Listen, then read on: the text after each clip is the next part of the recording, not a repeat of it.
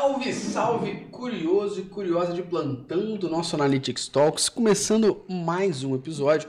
A gente vai falar hoje sobre a auditoria de Google Analytics, a auditoria de Google Tag Manager, para você entender o que, que você precisa fazer para confiar nos dados do teu Analytics, o que, que você precisa mexer de configuração no GTM, para poder, de fato, aqueles dados contidos na ferramenta serem, de fato, fidedignos e confiáveis. E para isso, estou aqui com o meu co-host Baco Exu do Analytics. Fala aí, galera, beleza? Vamos embora para tocar em cima desse assunto que eu, eu e o Fio a gente tá bem, bem empolgado para poder falar. Boa! Como você já sabia, ele não deu spoiler, tá aqui com a gente também o senhor Felipe Melo, o André Agassi do Analytics. Porra, Boa noite, pessoal. Aqui é o Felipe, mais conhecido como Phil, né? O head de tech aqui de, da Emétricas Boys e vamos conversar aí sobre o processo de auditoria, que é o que a gente toca no nosso dia a dia. E é bem, bem interessante pra O gente. head de tecnologia. É moral, mano. O seu gestor de O tecnologia. seu Sou eu. gestor de tecnologia. Respeito. E para trocar ideia aqui com a gente, ele, o Felipe Tito do e-commerce, ex-aluno nosso, ex-cliente e amigo. Pelo menos não é ex-amigo. Seja bem-vindo, senhor Rafael Sarmento. Olá pessoal, boa noite, muito obrigado pelo convite, estou muito feliz. É, na verdade, me acharam aqui na praça, eu vim perdido. Tô brincando, gente, vai ser um prazer falar sobre auditoria, sobre GA, sobre as consequências também dessa porra, né? Pode falar palavrão? Pode ficar à vontade. Ah, é então tá bom. explícito, a gente bota explicit. Ah, beleza, show. A gente não monetiza mesmo aqui o Quando, vídeo, quando eu falar, olha pra aquela ali. Pode olhar pra qualquer uma, cara, fica à vontade. Fica à vontade. Tá de boa, a casa é sua. Então tá bom. Você que está assistindo e ouvindo a gente, não esquece aí que você que está ouvindo ou assistindo gravado, também pode deixar um comentário aqui no YouTube, porque a gente pode depois olhar o que você comentou, trazer aqui um debate. Não esquecendo que esse episódio está sendo ao vivo para você que está assistindo e ouvindo aqui agora. De vez em quando a gente está fazendo essa loucura aí de fazer um podcastzinho ao vivo, mas também você que está ouvindo e assistindo agora é editado, você não está perdendo nada. Só não esquece de alguns recadinhos que a gente vai dar aqui agora. Talvez você que está assistindo aí já a edição gravada vai perder o que eu vou falar aqui agora, que é o seguinte: nós estamos aqui na quinta-feira agora, a gente está lançando o nosso curso de Google Analytics, auditoria de Google Analytics e Google Tag Manager. Quinta-feira agora mais conhecido como dia 10, se eu não estou enganado, dia 10 de fevereiro. E esse curso ele vai ser um pouquinho diferente para você que já é assinante do Prime ou para você que não é assinante do Prime. O que, que a gente vai fazer? Ao invés de nós lançarmos o curso como um todo, todos os módulos disponíveis na plataforma, na realidade a gente vai subir modular. O que que isso quer dizer, Gustavo? Nós vamos, a cada semana, subir módulos do curso. E nesse intervalo dos módulos, teremos uma aula ao vivo de revisão dos módulos anteriores. Então, por exemplo, quinta-feira agora, mais conhecido como dia 10, subiremos o módulo 1 e o módulo 2 do curso. Na quarta-feira seguinte, teremos uma aula ao vivo para os assinantes do Métricas Source Prime, para a gente debater e tirar dúvidas sobre os dois primeiros módulos. E aí, na quinta-feira, sobe o módulo 3. Na outra quarta, mais uma aula ao vivo de revisão. Na quinta, sobe o módulo 4 e na outra aula, a última aula de revisão. Ou seja, você vai poder ter acesso a isso tudo. Se você não é assinante do Prime Toma esse jabá e agora. ficou aqui curioso com essa vontade, automaticamente vai ó, piscar na sua tela um QR Code agora do Prime que você pode apontar a sua câmera para aí para poder acessar o nosso Prime e descobrir absolutamente tudo sobre Digital Analytics dentro da nossa plataforma, que é o maior streaming de analytics do mundo e não é porque é o único. Beleza? Esse é o recadinho que eu queria dar para vocês aqui agora. Tem mais dois recadinhos aqui antes da gente começar o papo para você. Então, recadinho dado, curso de auditoria vai subir modular. E se você não participar do ao vivo que vai rolar, relaxa que vai ficar gravado, depois entra como bônus na plataforma, dentro do próprio curso como um todo. Mas, se você for sagaz, quinta-feira agora tu já assiste para começar a pegar um pouco aí desse ao vivo que vai rolar, beleza? Essa interligação aí. Novidade dentro da Source Prime. Segundo recadinho que eu tenho que dar para você e que é muita novidade para muita gente que vai ouvir e assistir agora. Pois bem, podcast da Métricas Boas, o Analytics Talks, agora é semanal. Então esse episódio que você está aqui ouvindo e assistindo ao vivo na terça-feira, ele será disponibilizado quinta-feira agora já em todas as plataformas. E você, possivelmente que está ouvindo depois do editado, relaxa, porque agora toda quinta-feira tem episódio novo do Analytics Talks no YouTube, no Spotify, no Google Podcast, Apple Podcast e afins. E esse é um recado final aqui agora, sem mais delongas, para dizer que a Métricas Boss continua com o seu canal do YouTube, mas nós criamos dois canais a mais aí da Métricas.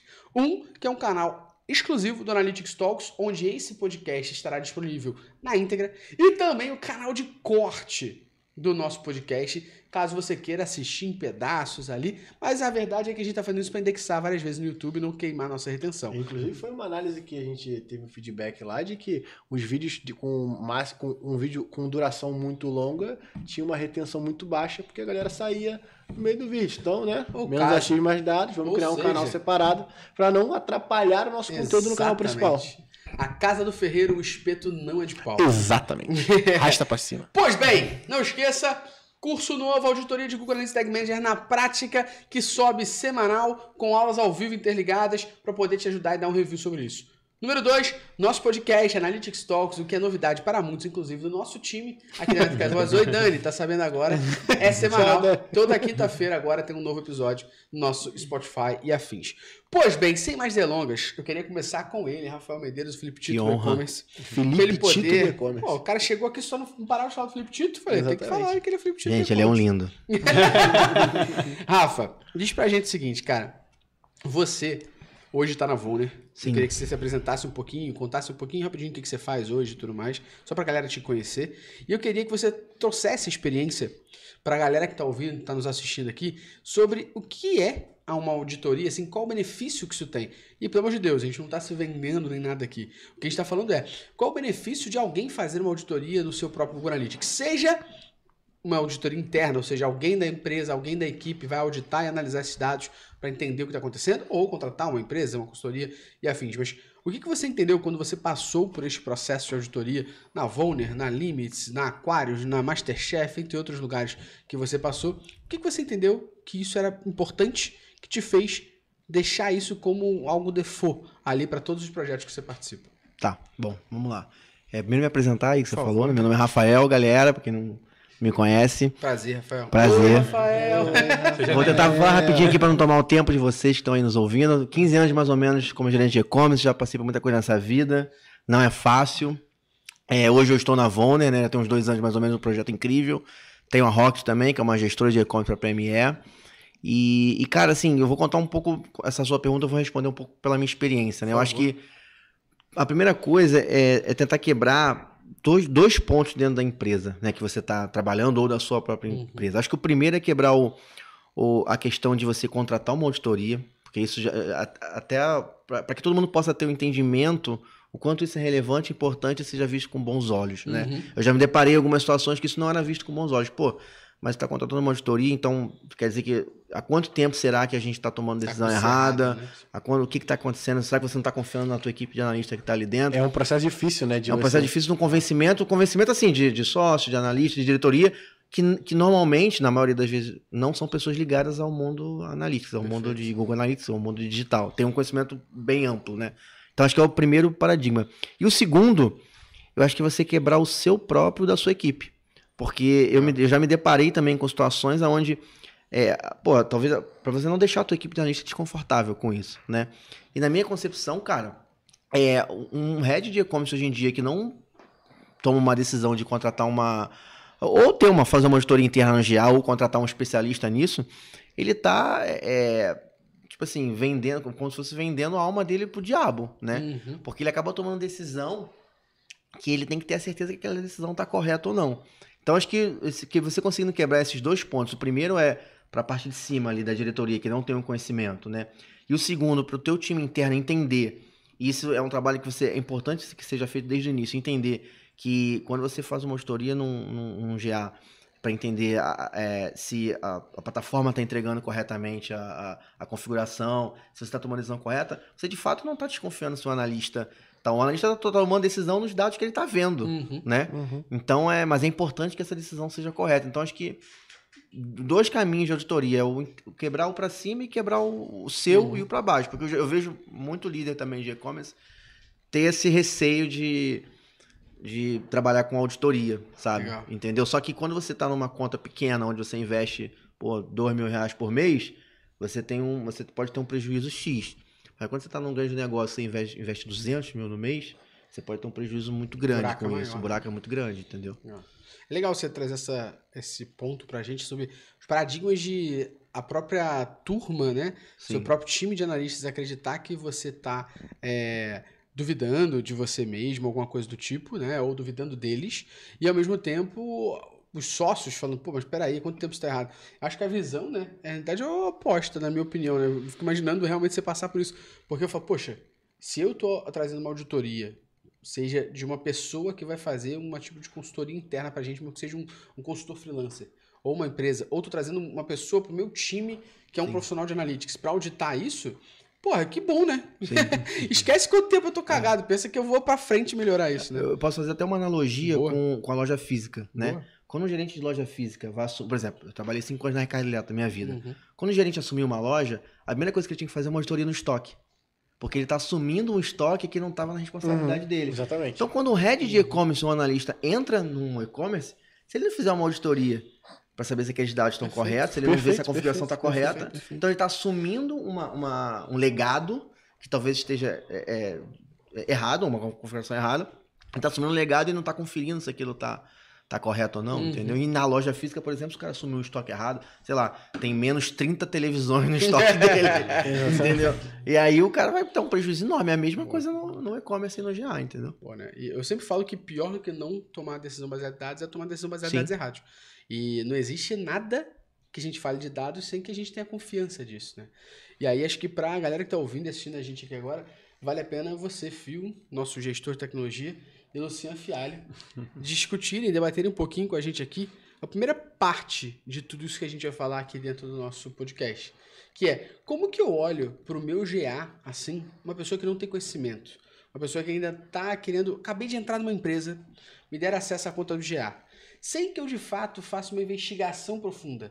O que, que eu posso olhar para entender que o meu GA não é confiável? O que, que Que pode me chamar a atenção? Eu Que acho que levantada de a bola. primeira parte, que é ela tem destaque, deveria ter um destaque muito maior, é o próprio alerta do GA, né? Tem uma bolinha vermelha piscando ali do teu Canto lado superior direito, direito. canto superior. Que já diz muito, cara. Já diz muito sobre o como tá a saúde do teu, do teu Google Analytics ali, E principalmente. ninguém usa aquilo. E ninguém usa. ninguém usa. Cara, é, é- É porque também é tanto aviso que vira paisagem. É, não, e é, e é aquele lance. Tem erros que você acaba cometendo que são tão básicos. Poxa, é, tem, tem um erro que é muito comum aqui, o Phil pode dizer até mais do que eu. É, é o termo source configurado incorreto. O cara coloca Facebook com letra maiúscula, aí no outro link ele coloca Facebook com letra minúscula, e o Google Analytics está ali te dizendo o tempo inteiro: olha só, tu tá dividindo tua fonte de tráfego, tá dividindo tua fonte de tráfego. Cara, faz, faz uma, uma padronização dos seus UTMs, salva isso tudo. Pô, tem planilha, acho A minha Gustavo- salva no TXT. tem, tem o, o próprio URL Builder e tem a planilha que acho que o Gustavo fez há um tempo atrás. Eu não Sim. lembro se isso ainda Quem tem. é assinante não vou do prometer Prime tá nada. lá. É, exatamente. Então, Tem tipo, é, tem lá e que você pode padronizar, deixar isso como um documento. Tipo, essa nomenclatura faz muito sentido. E assim, sem, sem brincadeira nenhuma, a gente tá falando de algo que você resolve em três minutos. Sim. Só que você bateu o olho lá, opa, vou sentar aqui com o meu time. Olha, gente, agora o, o padrão, e isso vem muito do, do mundo de tecnologia. Ah, o padrão de escrita de variável agora é esse daqui. Você vai usar a mesma coisa. O padrão de escrita agora de, de, de UTM source normalmente é o Snake Case. Vou deixar vocês darem a pesquisada aí. O Snake Case é quando você substitui o espaço por underline e você escreve tudo em letra minúscula. Padronizou, cara. Sim, Sacou? sim, Padronizou, já acabou. E, e, e aí, esse é o, é gancho perfeito, porque, tipo, tem vários outros alertas que você pode É, tomar sim. ali como. Vocês entendem então que uma premissa básica para quem está começando agora, chegando numa empresa e quer ver se o GA tá funcionando é clica no alerta e já vê qual é que tá rolando. Sim. É o primeiro passo ali Sim. já. É, Que é só, super simples. só para contextualizar o que o Luciano está falando, eu acho que já todo mundo sabe, mas não custa falar. O GA ele é case sensitive, né? Então, se por exemplo, se eu coloco o Facebook com F minúsculo e numa campanha na outra com F maiúsculo, na hora de Vai você olhar o seu, seu relatório de aquisição, de origem e mídia, ele Vai vai, dividir merda. em dois, porque ele entende que são dois canais, dois canais não, duas origens Duas diferentes. origens diferentes. E É. isso aí já é um sinal que acontece, inclusive parece óbvio, mas acontece muito. E tem outros Ah, alertas também que esse relatório te dá. É, meta configurada que não bateu é, nos Discrepância últimos entre clique e sessão é clássico. Discrepância entre clique e sessão. Tem uma também que acontece bastante, que é é, que o GA consegue identificar, que é a exclusão do parâmetro G-Euclid. Sim. Sacou? Então, assim, tem, tem muito ali É. que você já pode de bater o olho e resolver de uma maneira muito prática, assim. Queria traduzir pra galera aqui rapidinho duas coisas que a gente falou, né? A primeira, que é a diferença entre cliques e sessões. Existe uma métrica muito específica até para Google Ads, chamada Connect Rate, né? Que é justamente a taxa de conectividade que a gente tem ali. E ela mede exatamente isso, a quantidade de cliques que a gente teve no anúncio versus as sessões, as visitas que tiveram. É, posso estar errado nesse momento, mas estima-se mais ou menos uma perda de 30%. Então, se você tem 70% das sessões batendo com os cliques, funciona.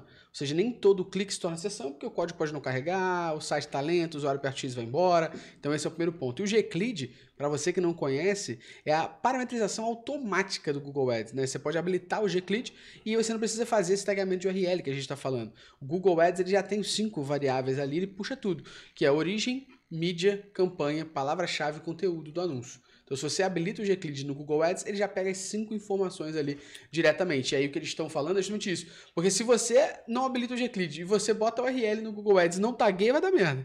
Sim. Exatamente. Também tem a questão de você fazer um anúncio pra uma, apontando para uma página que não tem GA implementado. E aí você perde esse acesso, né? Perfeito. Perde esse acesso e acaba gerando um outro problema, que é um outro sintoma, inclusive, que é a autorreferência Sim. nos relatórios. Então, quando você tem O autorreferência... que, no que é autorreferência, Luciano? A autorreferência é quando você está, de alguma maneira, perdendo alguma página que está sendo coletada dentro do Java. Vou trazer um cenário um pouco mais, mais prático aqui. Imagina que você tem uma página A, que é onde está gerando o teu tráfego. Perfeito. Você está apontando o teu tráfego. O usuário sai da página A, vai para a página B, que não tem o Google Analytics instalado. Quando ele vai para a página C, para poder continuar e ali converter, a origem dessa venda ela é atribuída a você mesmo. Porque naquela página que o GA perdeu a- a- o, o processo de coleta, ele é criado uma nova sessão. Então, quando ele entra na página C, ele criou uma nova sessão e automaticamente ele perdeu. Por que o cara no meio do caminho teria uma página Sim. que não. Então, não- me, me Acontece explica. bastante, cara. Acontece bastante, Me principalmente explica. do ponto de vista técnico. Porque se o filho da puta tá lançando uma página nova, basta que ele siga a premissa de que tudo tá instalado naquela página, deveria estar na nova. É, e principalmente e-commerce, o cara usa Não, plataforma. Mas isso né? acontece dentro, dentro do fluxo de compra. Muito, cara, a gente já pegou, a gente já viveu muito nessa vida. tipo, a gente já chegou a pegar um cara que tava é, é, fazendo a implementação, tipo, de uma landing page no meio do processo de compra, que era num serviço de terceiros, Pra cara. vender uma garantia estendida. Exato. É, e cara, eu não lembro se era exatamente isso, mas tipo, tinha um, um processo que era feito no ambiente externo ao site dele, que inseria os dados em outro banco de dados, mas que no final ele voltava. Tipo, uma pesquisa de satisfação. loucura. E, aí- e aí, e aí, tipo, nessa página o cara perdeu. Aí na hora que o cara volta pra poder comprar, Isso também não acontecia no checkout quando você jogava o cara Pra fora. Pra fora, pra fora, e ele voltava. bastante. Só que aí nesse, Só que aí não gera autorreferência. É, ele gera referência de checkout de terceiros. Então acontecia bastante na época que a galera usava muito PagSeguro, o checkout transparente. Já, Não, já... não sabia se podia É. falar. o- Pode, Não, pode falar. É porque Até- a culpa não é nem dos caras, sacou? de sim. verdade. O, o usuário ele vai pra dentro do PagSeguro, perde a, perde a sessão, quando ele volta, a É. origem é PagSeguro. Quero só fazer um disclaimer para todo mundo que tá ouvindo e assistindo, só um, uma recapitulação do que, que o Luciano estava falando aqui. O primeiro que ele falou foi o seguinte, né? Essa autorreferência. A gente tem a página A, que é o site da Métricas Boss. O usuário entrou e a origem era Google Ads. Beleza, Google barra CPC. Ele foi para uma segunda página que, por acaso, eu não tenho o Google Analytics instalado. Então, o que, que o Google Analytics entendeu aqui? Que a sessão saiu do site. Ela foi embora, ela rejeitou. Depois, essa seção da página B, que não tem nenhum tipo de acesso, nenhum tipo de GA lá mensurado, essa pessoa está na página B, ela clica e vai para a página C. Quando ela clica e vai para a página C, qual é a origem do acesso dela? A página B, que nada mais é do que métricas boss barra referral. Exatamente. Então, quando você vê essa autorreferência, é o seu site como origem barra referência, referral, como mídia. Isso é o que a gente chama de self-referral, né? Autorreferência. Autorreferência. E esse é um grandíssimo alerta de que o teu GA pode estar cagado e que você está perdendo origem ali de venda. Então, possivelmente, se a pessoa converte agora, a conversão vai para métricas boss barra referral e não vai para o Google Ads. E você fala, putz, meu Google Ads não funciona, porque tem falha na implementação. E aí, o segundo caso que a gente estava falando aqui é o caso de quando eu sou uma loja pequena, chego até o carrinho e falo assim, beleza, agora eu quero pagar com o Mercado Pago. E aí você, de acordo com cada negociação, o Rafa pode falar melhor que eu, cada negociação que você faz com o adquirente, com o gateway de pagamento, se você leva ele para fora, muitas vezes você tem uma comissão menor do que fazer o checkout transparente. Então, inicialmente você está começando, você fala, pô, vou jogar o cara para fora para ter comissão menor. Quando você joga o cara para fora, o exemplo que a gente falou aqui é o mesmo. A mesma coisa acontece. Você está no site, você foi embora pro Mercado Pago. Vou fazer o checkout lá no site do Você foi no Mercado Pago, fez checkout, o Mercado Pago agora te redireciona para lá. Qual é a origem? A origem é o Mercado Pago. Então existe aqui, fica a dica pra galera, joga no Google aí, ó, lista de exclusão de referência. Essa é uma configuração que você pode aplicar que te ajuda a não ter o self-referral.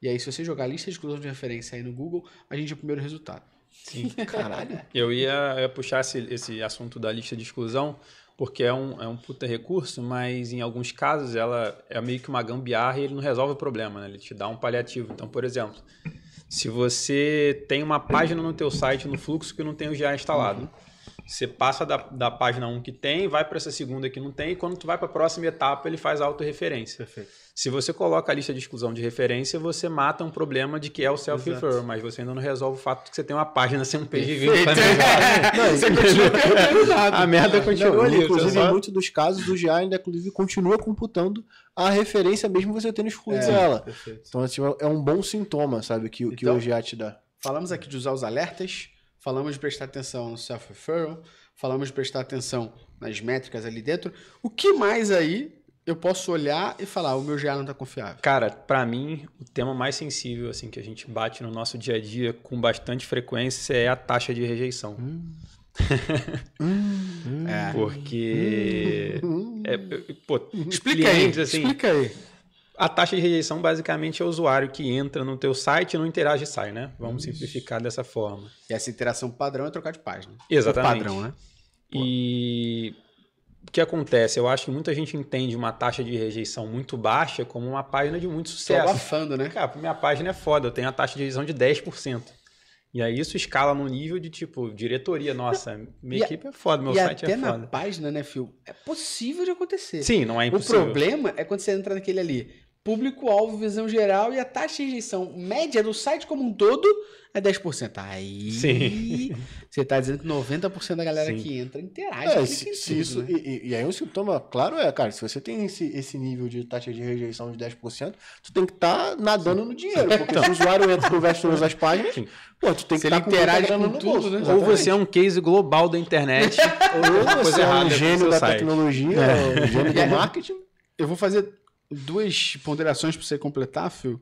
E aí acho que depois vale a pena, Rafa, você trazer um case disso. Que você já Ai, gente, venceu. só Jesus na causa. Mas acho que dois pontos sobre isso, né, Phil? É que, primeiro, se você tá seguindo o padrão do teu GA e a rejeição tá abaixo de 20%, que é o que a gente mais ou menos tem em média ali, isso dá um alerta, né, que o teu GA tá cagado. Sim. Mas existe também a galera que não segue o padrão. Então acho que vale a pena explicar sobre isso, né? O que, que a gente pode fazer, que, que tipo de configuração que as pessoas muitas vezes fazem, que de forma equivocada, sem saber que está aplicando, está ferrando a rejeição. E Cara- o que, que pode estar acontecendo para essa rejeição estar toda cagada assim? É.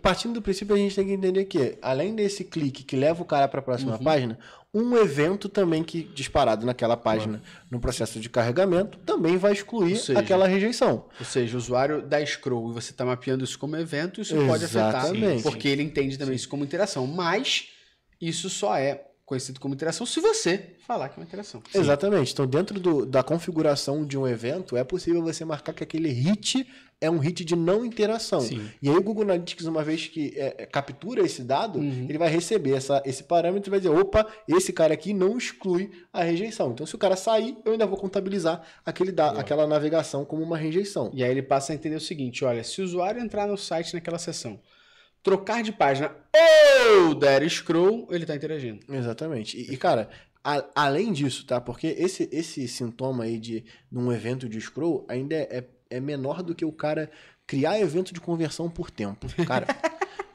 assim, é muito difícil, cara. Porque assim, o cara cria lá, ah, quando o usuário. Principalmente blog, cara. E eu vou te ser sincero. É, não tá falando de e-commerce. É, É, tipo, sim. blog cria lá, quando o cara chegar na página de produto e ficar um minuto no site, ele converteu. Cara, tu não sabe a merda que tu tá fazendo, sabe? Então, assim, porque a quantidade de evento que vai ser disparado.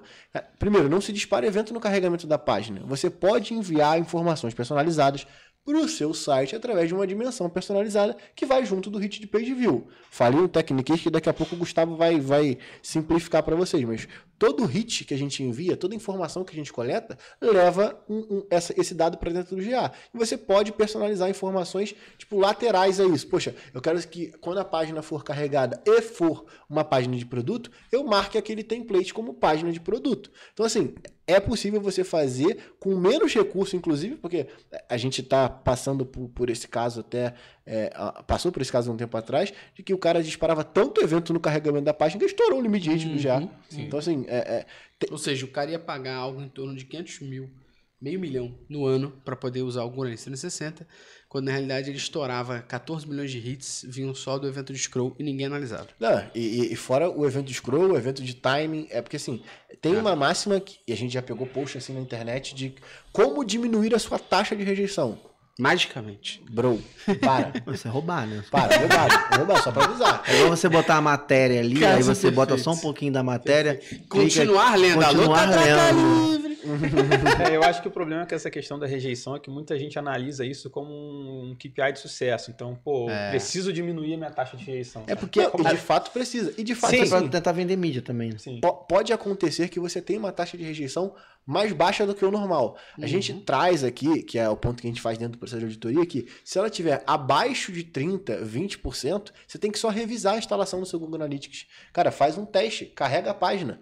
Vai de uma ponta a outra, vê se está disparando algum evento. E isso com o próprio debugger do Google Tag Manager Sim. você consegue visualizar. E aí, se tiver disparando alguma coisa no processo de carregamento, cara, para. E isso aconteceu, inclusive, com, com ferramentas de terceiros. Uhum. O, o, o parceiro tem a ferramenta dele dentro do seu site, aí ele vai lá, dispara um evento no carregamento da página porque o cara visualizou o banner dele. Uhum.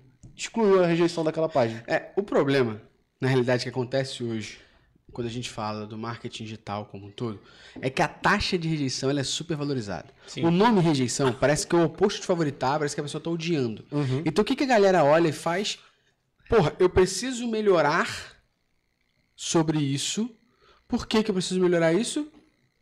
Porque a rejeição ela é uma ferramenta, é uma métrica que está ferrando o meu negócio. E ainda tem uma falsa informação das pessoas que basicamente é a taxa de rejeição impacta em SEO. Então as pessoas, elas criaram um monstro atrás dessa métrica e fizeram essa métrica ser supervalorizada quando, cara, muitas vezes ela não deveria nem ser analisada no teu negócio. E aí, de novo, é o recado que eu sempre deixo. Foco, quando se fala de Digital Analytics, é importante. E esse foco é igual ao menos é mais. Foca naquilo que você quer analisar e não necessariamente a taxa de rejeição é importante nesse momento. Sim, sim. É, a gente está passando aí um contato que a gente tem com uma empresa e tal, trabalhando numa auditoria, inclusive, uma situação que é bem emblemática, eu acho, sobre tudo isso que o Gustavo está falando, é que a gente pegou uma taxa de rejeição que era bem abaixo, assim, e era um dado que a galera da empresa entendia como muito importante. Então eles tinham reuniões semanais para falar pra sobre taxa de rejeição. Nossa, como a nossa taxa de rejeição tá boa. É, assim. E a gente descobriu, por acaso, um evento de scroll, como o Gustavo estava falando, que disparava em todas disparava. as páginas e fazia com que a taxa de rejeição uhum. deles fosse baixa. Então, quando a gente descobriu e a, meio que sugeriu e aplicou a solução, a gente acabou gerando meio que um ruído interno, porque aí, como é que explica uma taxa de rejeição que era daquele tanto, de repente, duplicar? E, e você acha que fizeram sacanagem isso? Não, não, não. não. Às vezes faz por falta de conhecimento. É, acho que muitas vezes falta de conhecimento. E, inclusive, aí eu vou levantar uma semi-polêmica, é, a gente conversando sobre isso, até o, o rapaz conversou que, tipo, cara, é, a minha, a minha agência falou que, em geral, a minha taxa de rejeição aí pro meu negócio vai gira em torno de 30%. Cuidado com esses dados, porque não é bem assim, né? Não vou dar uma é. fórmula mágica, mas 30% é uma taxa, se for normal, ela é uma taxa excelente, muito boa, é, muito, muito, muito, muito, boa. É, existem até algumas médias né, de taxas de rejeição. Por exemplo, para blog, as médias, por exemplo, de mercado e tudo mais, 70% a 98%. É, então, pô, beleza, você pode ter um parâmetro disso aí, né? Mas enfim, acho que a gente falou sobre muita coisa aqui na primeira etapa do GA não ser confiável. Eu queria só trazer o Rafa para complementar esse último bullet point aqui, para a gente debater, que é o quanto que isso já impactou na tua vida quando você foi conversar com alguma empresa e a empresa já chegou hum, com o peito estufado falando: já. Nossa, rejeição é foda, Rafa. É, pois é. Cara, eu já vi duas situações engraçadas sobre isso. Uma é, é a pessoa, é, tipo assim, entender que o produto dela é maravilhoso, que é um produtão, Uhum. Porque a taxa de rejeição estava configurada errada, entendeu? e não, mas o meu negócio é perfeito, olha que as pessoas entram, tem interesse pra caramba, ninguém sai não.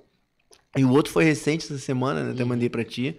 É, pô, uma taxa de rejeição de 0,02%. 0,02%. tipo, menos de 1% de taxa de rejeição. E aí, quando eu bati o olho na hora, eu falei, gente, isso tá errado. E, pô, é uma situação também onde foi mencionado que, pô, tá maravilhoso, que é bom, e você explica, não, uma configuração errada e tal. E aí acabou que, é, como você tá embrionário, a gente refez a configuração do GA e É menos pior, né? achei melhor, entendeu? É, acho que no final das contas, a gente, pra gente ir pro próximo passo aqui do que a gente está falando, no final das contas, tudo isso teria sido evitado se as pessoas fizessem um plano de mensuração. E aí muita gente não sabe nem o que é um plano de mensuração, mas nada mais é do que a gente pensar naquilo que a gente quer com a ferramenta antes de sair publicando ela. E o Exatamente. problema é que as pessoas botam a ferramenta publicada já com o site no ar e falam, meu Deus, eu não pensei, não quero. Aí agora a galera tem uma premissa de que quer metrificar tudo. Deixa eu ver o que ela me traz de dados. Vou botar, deixa eu ver o que ela me traz. Aí mensura tudo. Aí quando mensura tudo, olha e fala, meu Deus, o que, que eu faço com tanto dado? Lógico que vai fazer porra nenhuma, tu vai ficar perdido. Então é importante as pessoas entenderem o que é plano de mensuração. Então eu jogo a bola para os meus especialistas aqui, meu gestor de tecnologia meu co-host, falarem o seguinte para mim. Cara, o que, que é plano de mensuração? Para que, que serve o plano de mensuração? E o que, que isso ajuda as pessoas a terem um já confiável? a cara do filho.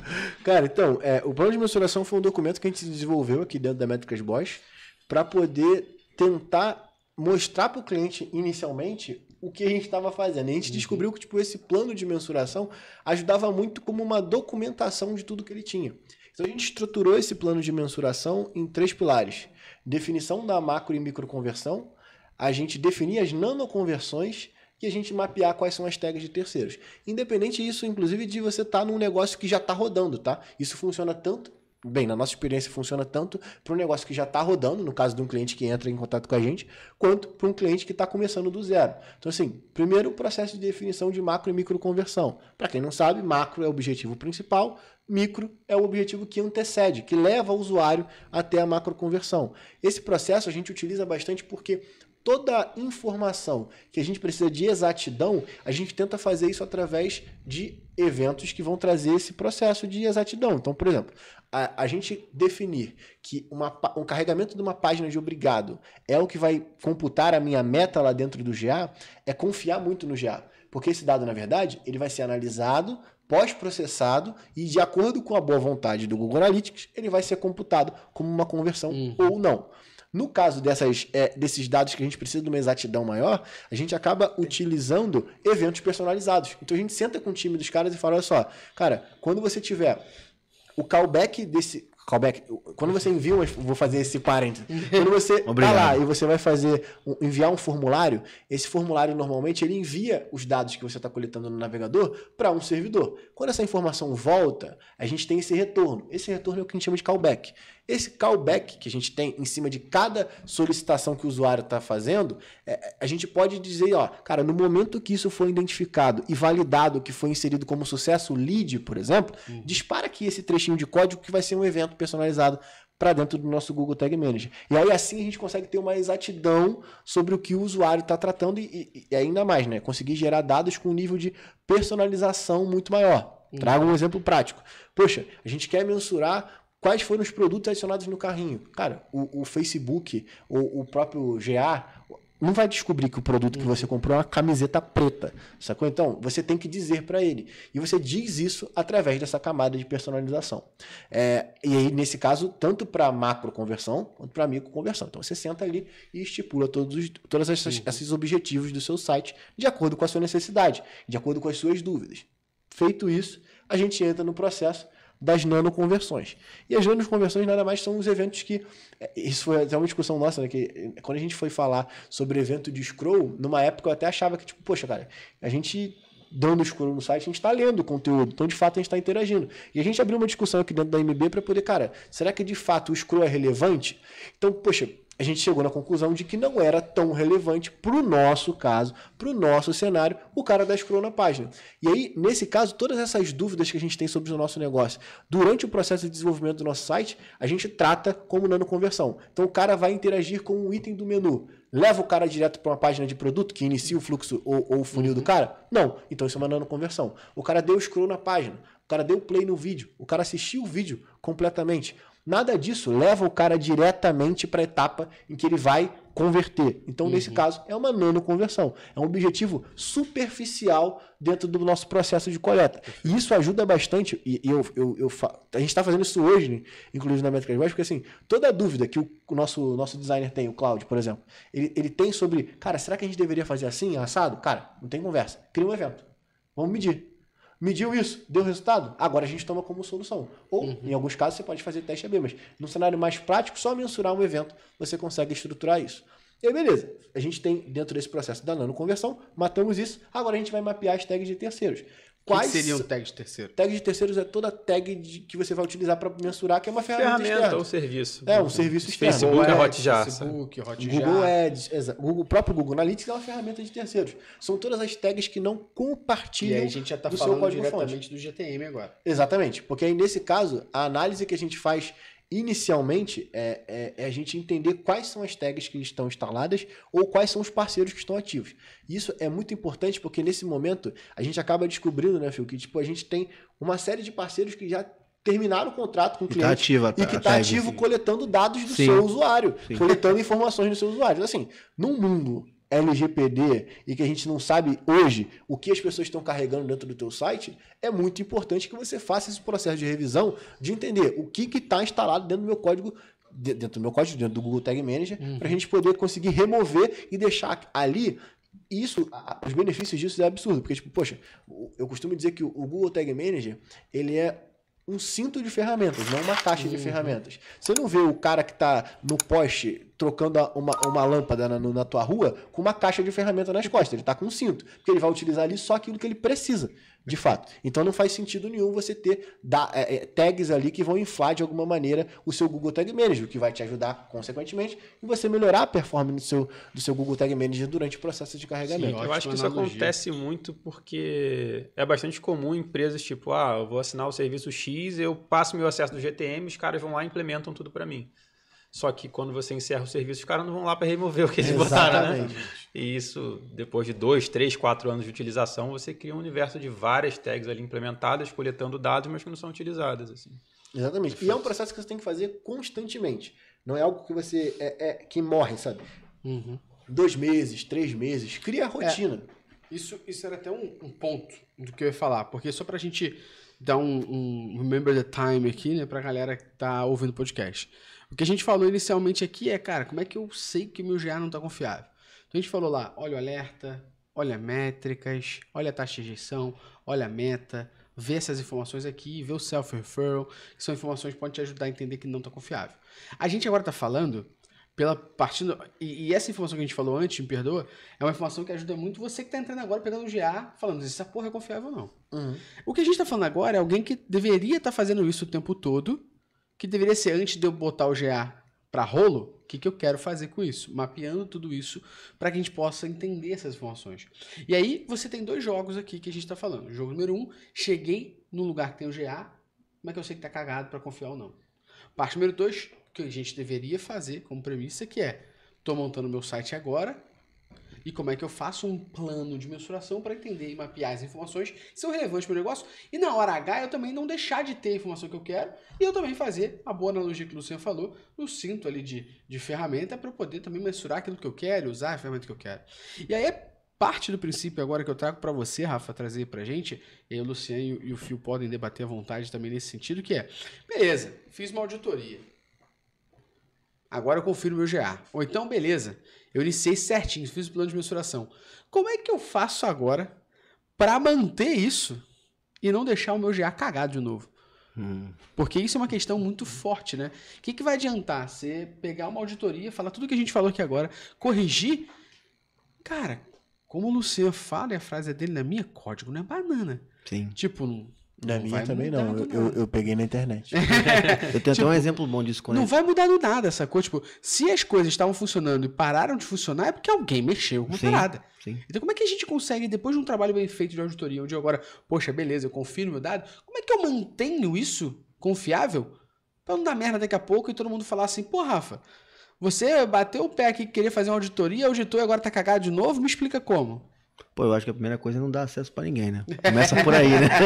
Diria Capitão Nascimento, né? É, não vai subir ninguém. Não vai eu- subir ninguém. Você vira o porteirão do Enem do GTM, né? Eu, te- eu tenho um exemplo bom sobre isso, é, não só no, no GA, mas na própria plataforma.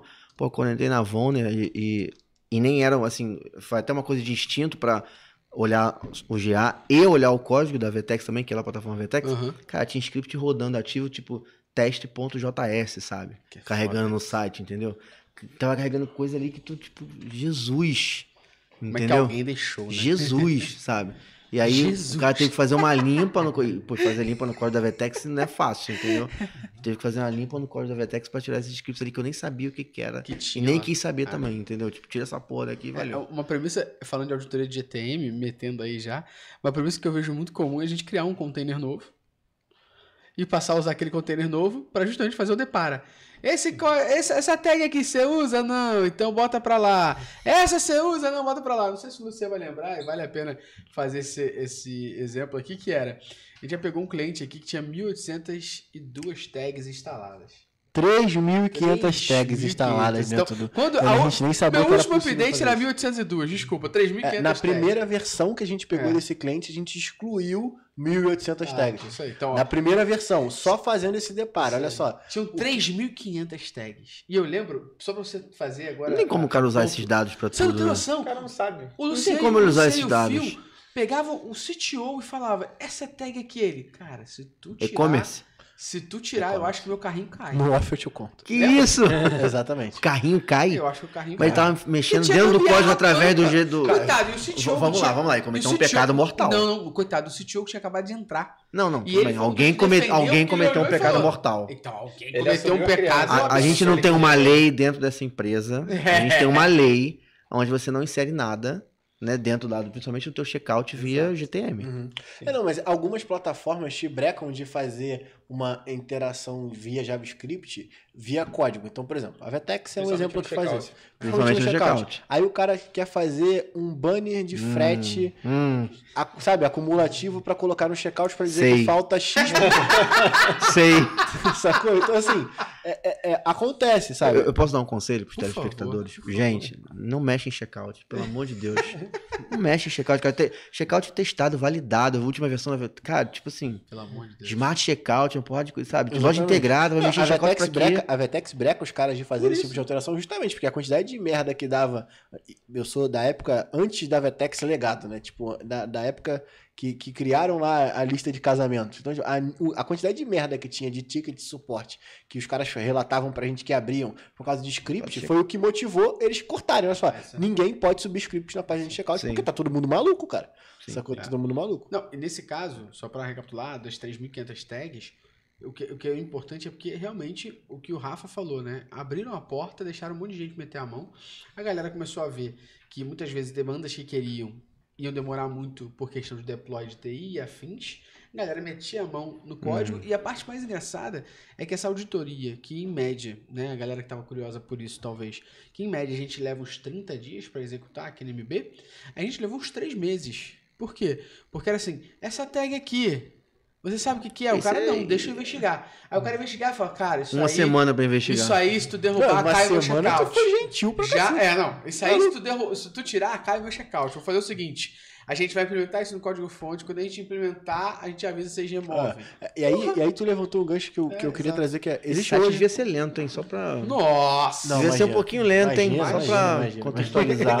Imagina. Não, então, é, é, tem um ponto que é a camada de responsabilidade que a gente acabou tra- desenvolvendo e criando a Métricas Boss. Existe uma camada invisível de responsabilidade que você tem que ter. E a partir de agora você vai ter isso. É, o código-fonte funciona para você poder implementar as suas tags ou suas regras de negócio. Sim. Sabe? Tudo que tem dentro do código-fonte é sobre o seu negócio. Dentro do Google Tag Manager vai ser só instalada tag de terceiro. Qualquer coisa que tiver de um no outro é gambiarra. Sim. Beleza? Isso aí. Qualquer coisa que tiver de um Falou do outro, bonito. gambiarra. Então, isso, cara, nossa senhora, que vontade de chorar. Tem um erro comum da galera de usar. Vou dar, trazendo um exemplo prático, né? Tem um erro comum da galera que é, é vou disparar um evento personalizado através do Google Tag Manager. Porra, se você tem a camada de dados que é disparada através do código-fonte, que você vai ter uma manipulação maior do dado que você quer personalizar, pra que que você vai colocar dentro do Google Tag Manager? E tem uma porrada de gente que faz isso, porque tem um post famoso, que a gente queria que esse post fosse deletado da história da humanidade, que é como coletar eventos automáticos. E aí o cara faz isso de maneira automática, gerando um evento personalizado pra dentro Não dele mesmo. faça auto-track. Auto-tracking não existe, gente. Chega, chega dessa merda, pelo amor de Deus. É, inclusive GA4 te ferrou nesse sentido. Exatamente, porque você não vai conseguir coletar metade dos dados, porque tem diferença de, de, screen- de event name, né? Eu tenho um adicional em cima de tudo isso que a gente tá falando, que eu queria a opinião de vocês ainda acima disso. Que é beleza, fiz lá minha auditoria, pô, estava legal, entendi sobre tudo isso, fiz minha auditoria, meu já tá confiável. Ou então, fui o Luciano, entendi o plano de mensuração, e o Rafa me aconselhou a fazer isso antes de lançar meu site. Legal. E depois disso, como é que eu mantenho? Para mim, o principal ponto, além do que o Rafa trouxe, de não abrir para ninguém e deixar alguém responsável por isso, que é o tema da minha próxima pergunta para vocês aqui sobre isso, o meu principal ponto aqui é a falta de comunicação entre as áreas das empresas. Cara, isso é absurdo. Sabe por quê? Eu tenho uma área, vamos supor que o Luciano é de uma área que ele é o cara de TI, tá? O Phil, ele é o cara de front. Eu sou responsável por Analytics e você é o responsável por UX, beleza? O Phil vai fazer uma alteração que foi validada pelo Luciano para seguir a vida ali. Beleza? Só que eu não fui comunicado para poder entender que essa alteração que o Phil está fazendo no front vai mudar a forma como eu coleto os dados do GA. E você de UX não está nem sabendo que vai mudar a ordem daquilo ali, porque o pessoal entendeu que mudar a ordem daquilo ali ou deixar aquele código mais simples vai ajudar a requisição do servidor, diminuir o tempo de carregamento.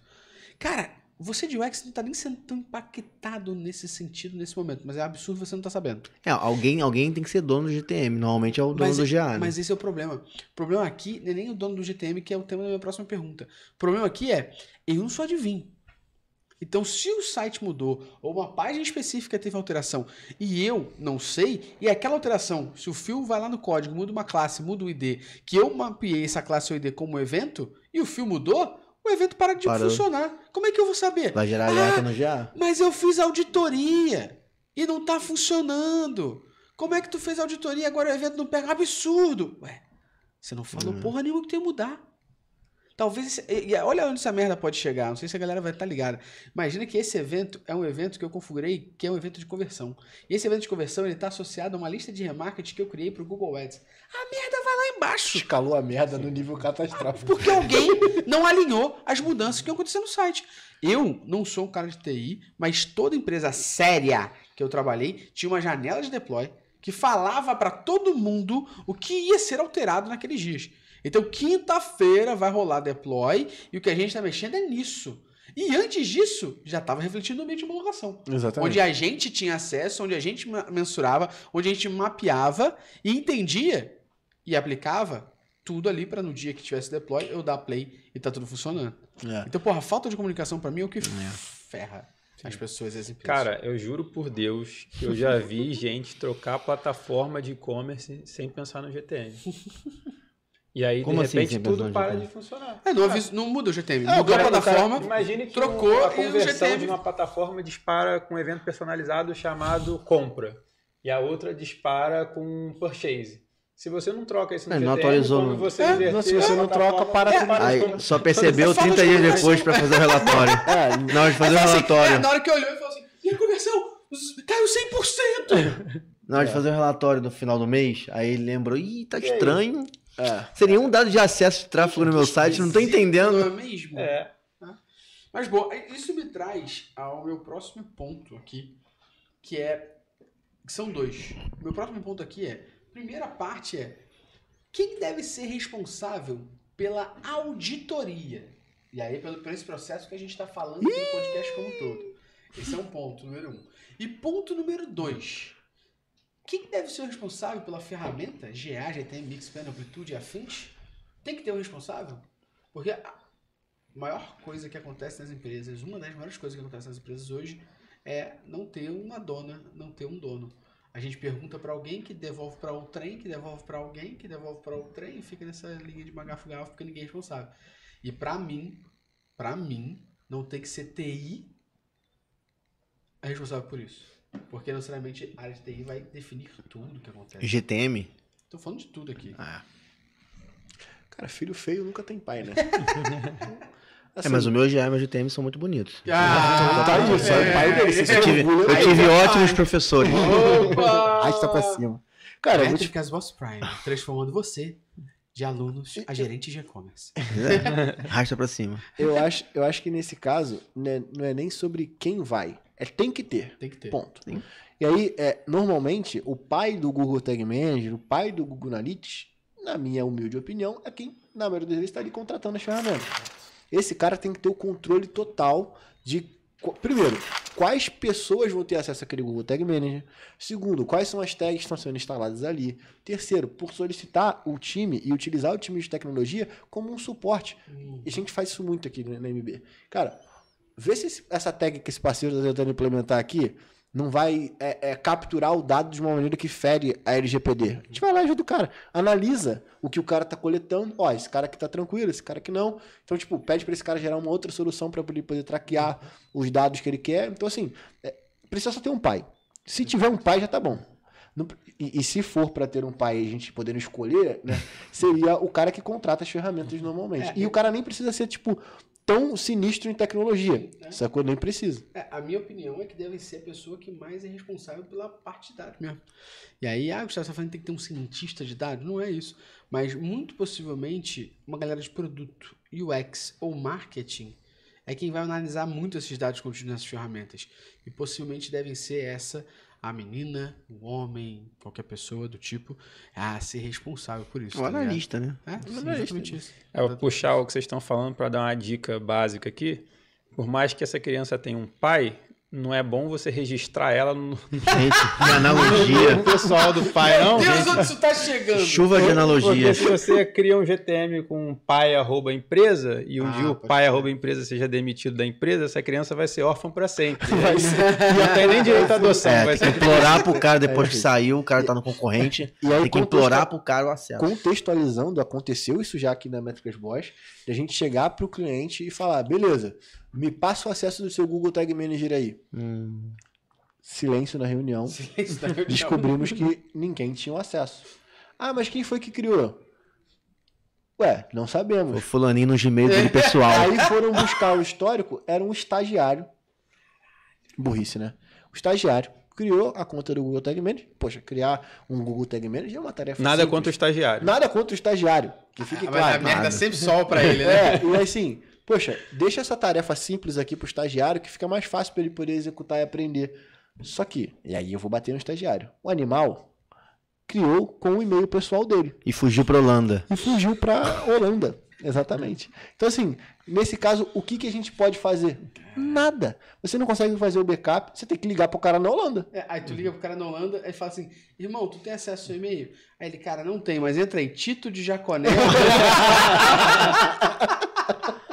Arroba moranguinho. Tito de Jaconé, arroba, Arroba hotmail.com. Desse E- nível. E esse é o principal erro que você não deve cometer quando você vai criar a sua conta. Primeiro, sua conta tem que estar criada no arroba CNPJ, nunca no arroba Sim. pessoal. No seu É porque CNPJ. ferramenta do Gmail, né, cara? É tendência o cara criar no, no e-mail pessoal É, dele. Isso, isso é uma coisa Entendeu? que, o- que o Phil falou é muito bom, cara. Muitas empresas que você contrata para desenvolver o teu site, o teu e-commerce e tal, ela fala, eu implemento o GA e o GTM. Aí ela cria a conta no GA e o GTM. Ela não dá pro dono da conta, que é a empresa, o acesso, ela mantém. O cara fala, não, o cliente não sabe essa porra, a conta é minha. Deixa aqui comigo. Aí tu chega pra agência e fala, oi, agência de evolução Vetex, eu tô trocando de agência, eu tô, estou internalizando. Aí ele usa, Lembrei né, da história. Ele, não, ele usa o super trunfo pra mim, que o super trunfo é, dadinho é o caralho, meu nome é Zé Pequeno, quem disse que o já é teu. Quem disse que o GTM é teu, quem disse que qualquer Não dá ferramenta... acesso, dá, não dá. Fala assim, cria do zero. O maior erro que você comete é deixar a criação das suas contas por responsabilidade de terceiros. Sim. O terceiro pode criar, mas cabe a você que tá ouvindo e assistindo a gente, de criou, Agora passe o administrador para mim e você é no máximo editor. A gente, Métricas Boas, que realiza serviços disso, nunca foi administrador. A gente sempre foi editor, brother. Uhum. Por que, É. que a tua agência, que não tem nada nem a ver com isso, só talvez fez um favor ou quebrou um galho de criar ou seguir uma premissa básica de ter uma ferramenta que mensura, tem que ser a dona dessa parada. Não, e se você é uma agência, evita o estresse. Porque isso dá É. mais trabalho do que, sabe? é, mais, mais trabalho do que um incômodo do, do, do contrato ser finalizado, não, sabe? É Sim, seguir a você né, Luciano? quer criar uma conta pro cliente? Abre a porra de uma cal, senta com o cara, faz com o teu e-mail aí. Sacou? Me passa o Me acesso passa do o seu e-mail. Sim, Acabou, passa o e-mail. É isso e-mail, aí. sabe? É isso, É, cara. essa é uma das perguntas que a gente recebe muito lá no Prime. De, ah, mas eu, tô, eu sou uma agência, estou criando para um cliente, o que eu faço? Cara, cria com o e-mail dele. Sim. Cria com o e-mail dele. Uma coisa que, que, eu, que eu sempre falei é, ah, Gustavo, aqui a gente utiliza Outlook, a gente usa Gmail, então eu não consigo ter minha arroba Outlook Ah. para acessar. Você pode transformar o teu arroba Outlook numa conta Google. Sim. Uhum. Sim. Então, você cri- ou então consegue- cria uma conta Google pra empresa, que é muito simples, cara. É, acabou. muito acabou. É E aí esse e-mail vai ficar lá. Gratuito, tá? Só pra avisar o pessoal. Perfeito, perfeito, perfeito. Beleza. Então, digamos assim que responsável aqui tem que ter. Tem que- Quem? Alguém Sim. que vai tocar isso e assumir a braçadeira de capitão e botar o 10 nas costas. Vai ser a Marta ou o Pelé do bagulho. Essa é a premissa básica. Dito isso, o que vocês acreditam que são as melhores práticas que as pessoas têm que executar no seu dia a dia para poder manter o teu GA, teu Mixpen, o teu amplitude saudável ali? O que, que as pessoas têm que fazer no dia a dia ali para que todo esse esforço que a gente está falando aqui, há uma hora praticamente de podcast, 50 minutos aí, por exemplo, não se perder. Sacou? Para esse tempo todo que a galera está executando, se manter. A gente falou aqui de como não deixar cagado de novo. Mas quais são as premissas? O que, que vocês entendem aqui que são os processos? Olha, para mim tem que seguir isso, isso e isso para evitar da merda. Eu acho que em termos de implementação, tem que ter um controle e aí tudo que a gente falou colabora para isso. Tipo, tudo que vai ser implementado tem que ter alguém ali que está sabendo disso o tempo inteiro. E até a ponto de, se possível, revisar a implementação. Isso é. Rotina de É, revisão. exato. essa era uma próxima pergunta, vocês já adiantaram, me fuderam, mas tudo bem. Qual a rotina que você Cara, acredita que tem que ser? sempre, Então, sempre que pensa, algo na, for pensa aqui agora na implementado, dica e na rotina. sempre que algo for implementado no GTM, vale abrir ali e revisar todas as tags que vão subir, porque porventura acontece de ter alguma coisa errada ali. E inclusive não só as que vão subir, né, mas por exemplo, um parceiro que você vai deixar de trabalhar ou que vai, vai descontinuar, enfim, remove esse cara de lá. É, a primeira premissa Lembra cancelou, remover, né? cancelou o contrato com o parceiro, volta lá no Google Tag Manager e vê se não tem nenhuma tag dele instalada. Ponto. No mínimo, pausa ela. É, não, é, não nem pausar. Remove. né? Remove, remove. É, mas Esquece tem essa coisa que porra. dá um trabalho. Sabe- sabe por quê? Instalar de novo. Sa- Pausa mas, essa mas- porra. Mas sabe por quê? Pausar é até não é tão inteligente pelo seguinte. Imagina Não é que tão você inteligente, é uma forma fofa É. dele tentar ser um cara Bota mais o- tranquilo e bota não o- falar bota é o cavalinho. puta. Porque antes Não, ele não, falou, não, antes ele falou que o estagiário era um animal. É. Aí agora ele falou, não é tão inteligente. O cara tá É. na Holanda lá, pô. Deixa o Deixa o cara. cara Eu acho que ele tá com medo que tá dando merda em outros podcasts. É. aí. Mas vamos lá. Vou vou explicar o porquê não é tão inteligente você pausar a tag. Porque imagina que você pausou aquela tag durante três meses nesse processo, a tag que você estava instalando mudou a versão. É muito mais fácil você pedir um guia novo de instalação para você ter a versão mais atual daquela instalação de pixel do que você pausar. Porque aí no momento que você despausa, você não tem a mesma gama de recurso que você teria se você tivesse na nova versão. Tá perdoado. Entendeu? É, o Luciano puxou um assunto importante também. Guia de implementação para tudo que você vai implementar, por favor, é O sempre que, que importante. seria um guia de implementação, Felipe? Qualquer ferramenta ou serviço que você contrata, em geral, eles te passam um documento, tipo manual de implementação da tag X. Nem Isso- todos. Isso pode estar. Nem todos. Eita. Nem todos. Não vamos falar nomes. Não vou falar nome, mas senhor. Cara, o cara te passa um e-mail muito Senhor. mal educado, Senhor. dizendo como você tem que botar uma tag e não funciona de jeito nenhum. E aí você pede ajuda e ninguém te ajuda. É. Aí você, aí você sabe o que, que você faz? Você desiste da ferramenta. Você desiste do Vai afiliado. instalar. É assim? Imagina. Imagina. Alô, afiliado, ó. Tchau.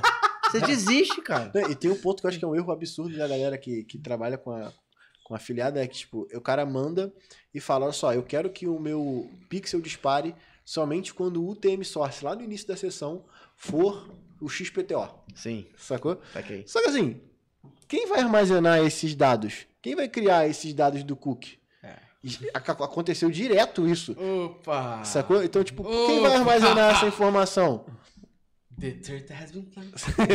Três, né? Três. Então, assim, é, é, o, o guia de instalação, e aí se você for ferramenta e você tá escutando nesse momento, cara, não é não, não mata, sabe? Se você gravar um vídeo no YouTube, cara, explicando como que instala e pensar que a sua ferramenta ela gera outras dependências, poxa, se eu quero que a minha ferramenta dispare através de um cookie que está no navegador do usuário, precisa disponibilizar a porra do script que seta o cookie. Preciso, e, e, acima de tudo, eu preciso orientar como esse cara faz com o mínimo de recurso possível. Entender se esse cara já não está coletando essa informação. Sim. A Vetex, por exemplo, já coleta esse dado. Ela tem lá o- os dados lá armazenados em cookies lá. Então, assim, o quanto você. e Isso acho que eu trago até um pouco sobre a minha dica, que tem uma premissa no mundo de tecnologia que é o DRY.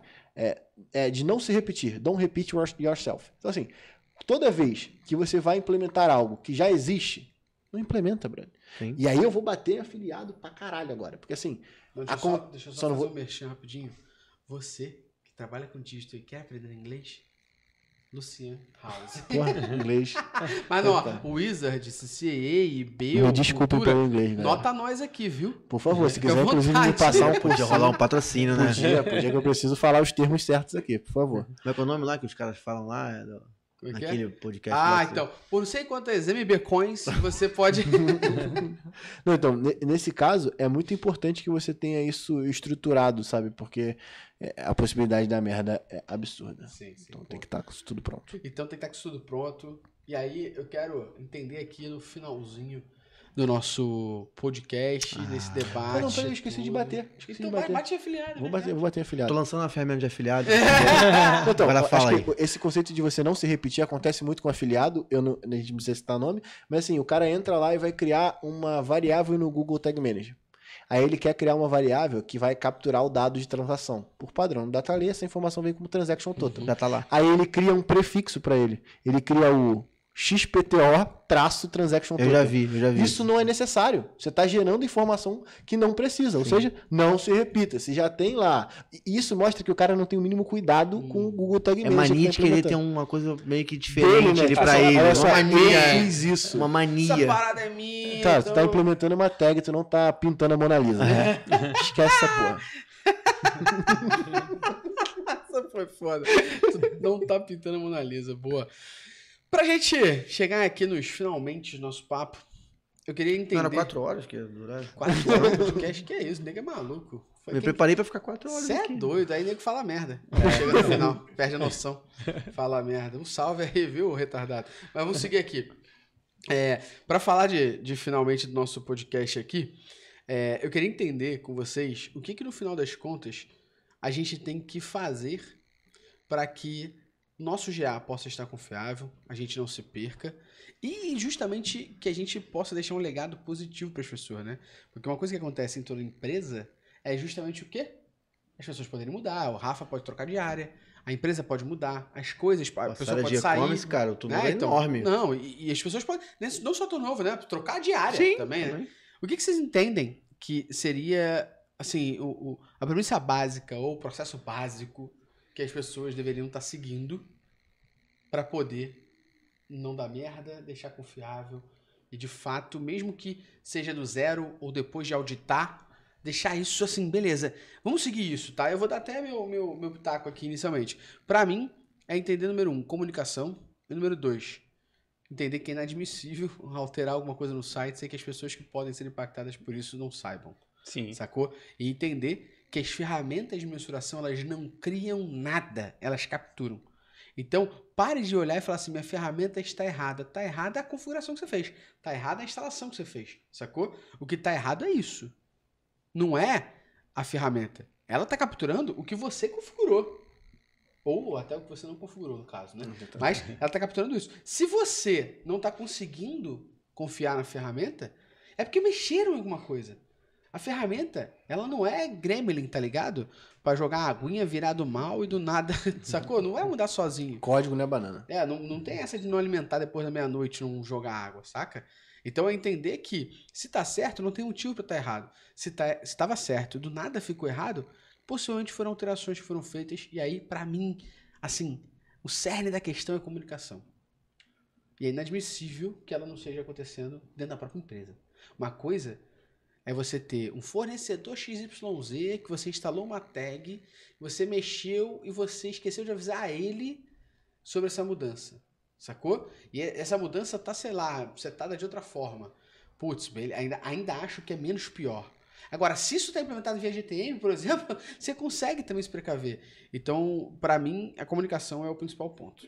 Sim, eu acho que juntando a isso, ah, tudo que a gente falou aqui lá no início, né, seja alerta do GA, taxa de rejeição, autorreferência, eu acho que tudo isso demanda uma certa rotina. Então, Perfeito. não custa nada você, com uma certa periodicidade, dar uma olhada ali nos teus alertas, se apareceu um alerta novo, você olhar a tua taxa de rejeição, ver se ela teve um comportamento ali estranho durante um período, ou se do nada começou a aparecer autorreferência, porque mesmo que você tenha uma boa comunicação, sempre às vezes falta alguma coisa ali, alguma coisa passa, e esses dados que a gente levantou aqui, eles são indicativos de um problema que você pode estar tendo no teu site. Então, a frequência de análise ali, o acompanhamento dos seus dados mais sensíveis, eu acho que é primordial. Cara, eu acho que tem, tem um ponto bem, bem é, específico em cima disso, é não seja lembrado como o cara que só fez merda.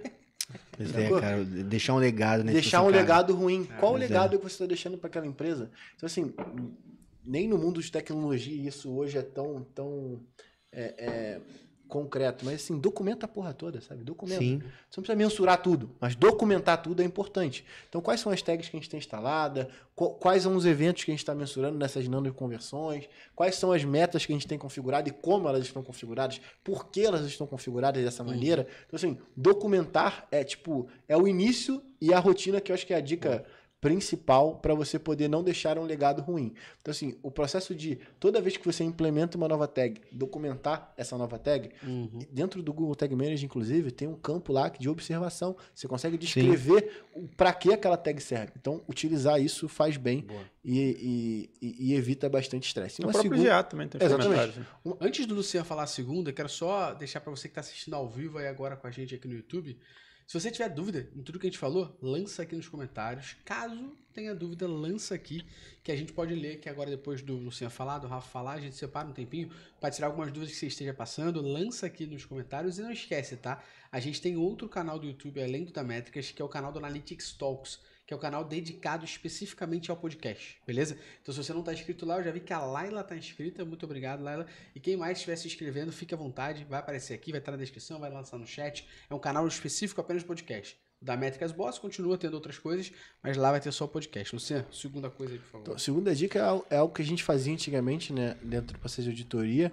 Hoje em dia é, é, a gente faz só quando o cliente. A gente explica como funciona e caso o cliente peça, a gente faz. É, cara, dentro do já é possível você criar alerta.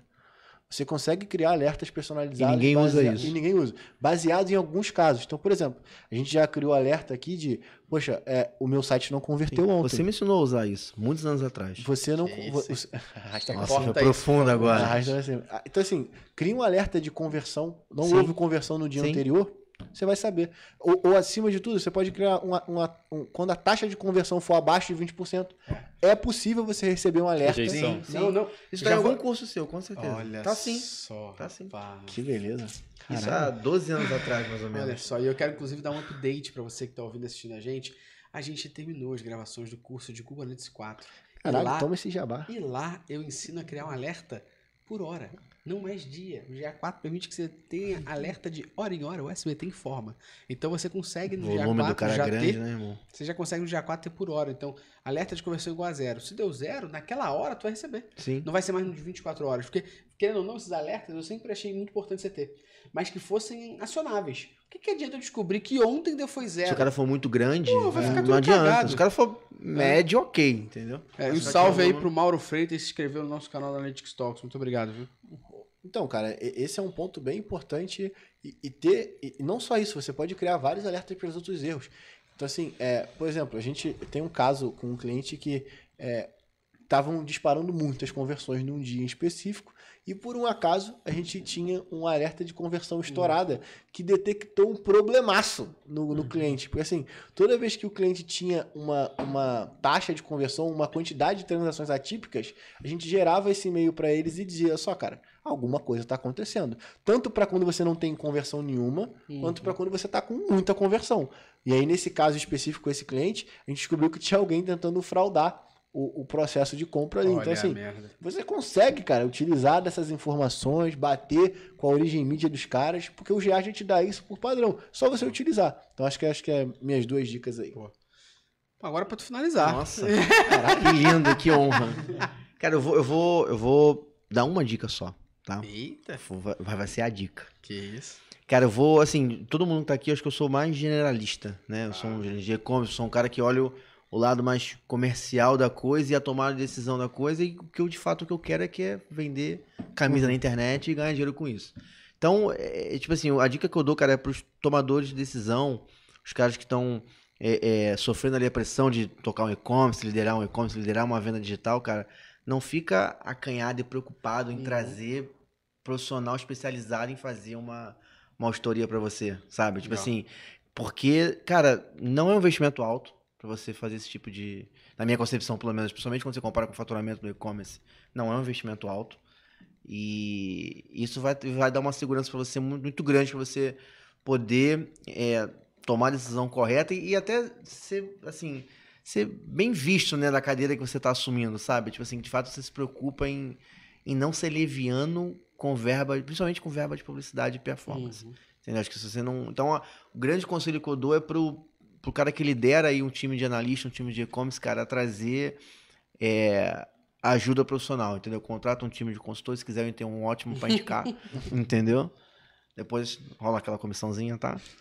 E é isso, a dica que eu dou é essa. Fechou, fechou. Então, pra você que acompanhou até aqui, quero dizer que estamos felizes de fazer mais um podcast ao vivo. Muito obrigado, Luciano, pela sua coparticipação. Semana que vem tem mais agora. Desespero da Dani. Tá. Dani, Gabriel e Felipe. Gabriel e Felipe, eles ficam aqui atrás rindo, de nervoso. Descobriram esse negócio.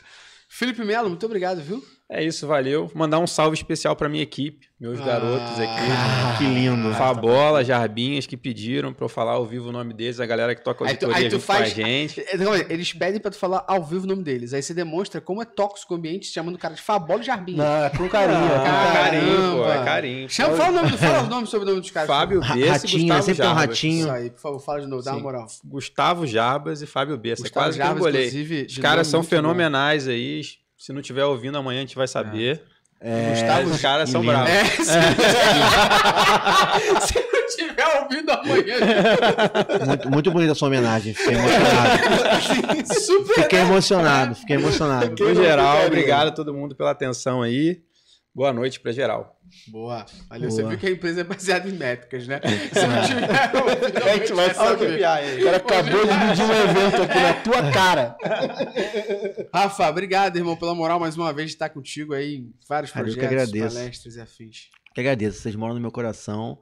E obrigado a vocês, cara, por tudo que vocês fazem aí pelo, pelo digital, pelo e-commerce, pelo web analytics, porque, como eu falei já algumas vezes, o trabalho de vocês é muito importante, cara. Obrigado mesmo por tudo. O Rafa não foi pago para este Por favor, não foi pago, gente. Só para deixar Cara, claro para você. acabou já aquele dinheiro. Também.